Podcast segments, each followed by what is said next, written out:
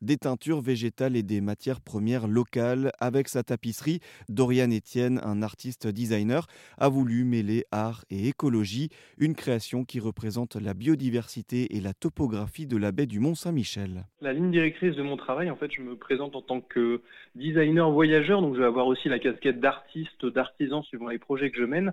et je suis, euh, en fait, je, vais euh, m'immerger dans des territoires proches ou lointains où je vais essayer de comprendre du coup les spécificités des territoires, de comprendre aussi les problématiques locales et, de, créer de la valeur localement avec euh, ce qu'il y a en présence. Donc en fait, le fait d'être étranger dans un territoire va, me permettre d'avoir un, autre regard sur les choses des choses qui vont par exemple être des habitudes, des détails devenus insignifiants pour les locaux. Moi, avec mon regard d'étranger, ça va me permettre de créer en fait euh, et de pouvoir aussi essayer de, répondre euh, à mon échelle à des problématiques locales. Donc par exemple en travaillant sur des, euh, gisements de matériaux mais qui sont en fait considérés comme des déchets localement, en travaillant effectivement sur par exemple cette notion d'évolution du territoire et de représentation de cette évolution pour, dans un but de sensibilisation,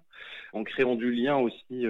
sur les territoires. Donc voilà, c'est vraiment cette, cette dimension de, découverte, d'immersion, de voyage et aussi avec une forte ligne directrice euh,